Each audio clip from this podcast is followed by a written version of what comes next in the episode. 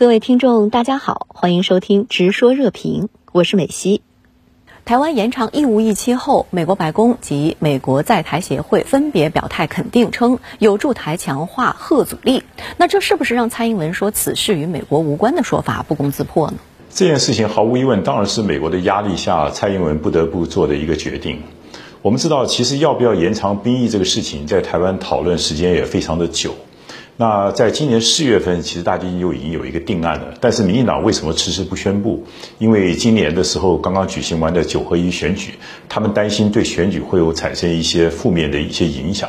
那这一次呢，民进党并没有赢得选举，反而是大败。所以民进党内部呢，有相当多的声音认为说，要不要把它就糊弄过去了，也就是拖过年底，呃，明年再来讨论。那对蔡英文来讲的话，他当然陷入一种困境。如果在这个选举的角度来讲，他不应该宣布。可是大家知道，蔡英文他这几年来其实对美国是没有办法拒绝的。再加上一个可能暗黑的因素，就是他的论文其实是真假的问题，其他也受制于美国。那不管怎么样，蔡英文把他退休以后他的政治的未来都压在美国的身上。所以简单来讲，对蔡英文来讲，他是没有办法拒绝美国的。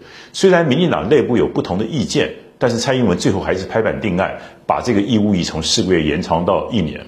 所以我个人的看法，基本上这一次蔡英文被迫在年底做这个宣布，毫无疑问，几乎是百分之百是美国的压力，他没办法拒绝，他必须做这个决定。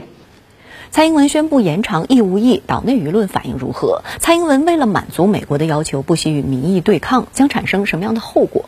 我觉得这件事情要从几个角度来看哈。第一个，我们先来谈一下台湾这个绿营他们做的民意调查。台湾有超过百分之七十人是决定，呃，是同意这个兵役要延长的。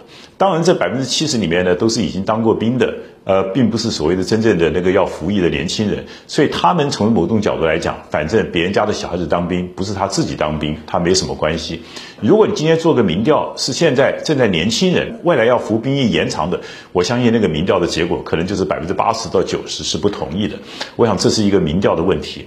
第二个呢，其实在野党呢对这个事情，其实他也不敢明确的表态，他也不会说反对，但他只是强调说和平是很重要的，希望民进党能够多考虑到这一点。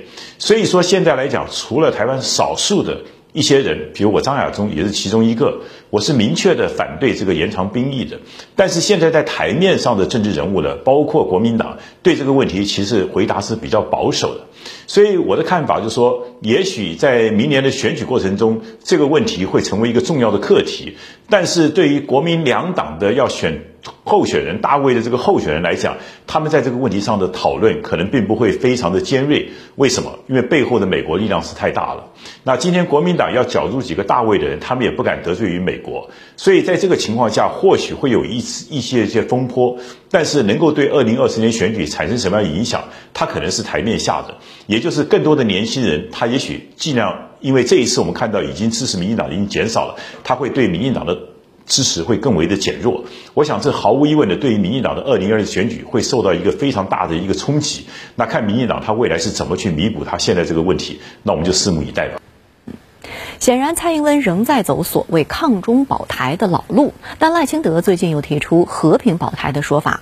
那这是要和蔡英文进行切割，还是说只是换汤不换药呢？我觉得当然是换一个包装。民进党在这一次九合一败选以后啊，他们其实有很多内部在思考，就是抗中保台这件事情啊，在这次并没有发酵。可是二零二四年的大选呢，毕竟两岸关系跟台湾的未来的前途是非常重要的一件事情，所以我个人认为抗中保台当然还是会扮演一个重要的角色。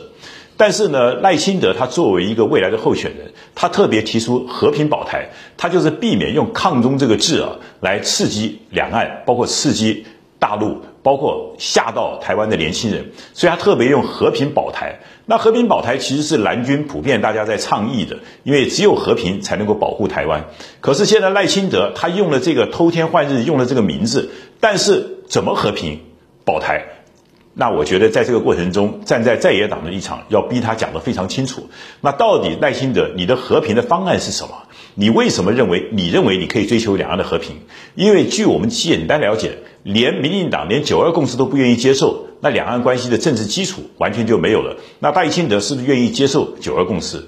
对北京来讲，只要有外国势力的介入以及少数的台独分子，北京是不可能达成两岸的和平的。那赖清德就必须回答一个问题：他自己曾经说过，他是一个务实的台独工作者。那他现在还是不是一个务实的台独工作者？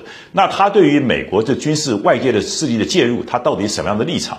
我觉得赖清德如果在这两点问题上他没办法说得非常的清楚的话，那他所谓的和平保台，那就是一个骗人的，那只是一个话术而已。这是我们可以值得关心的。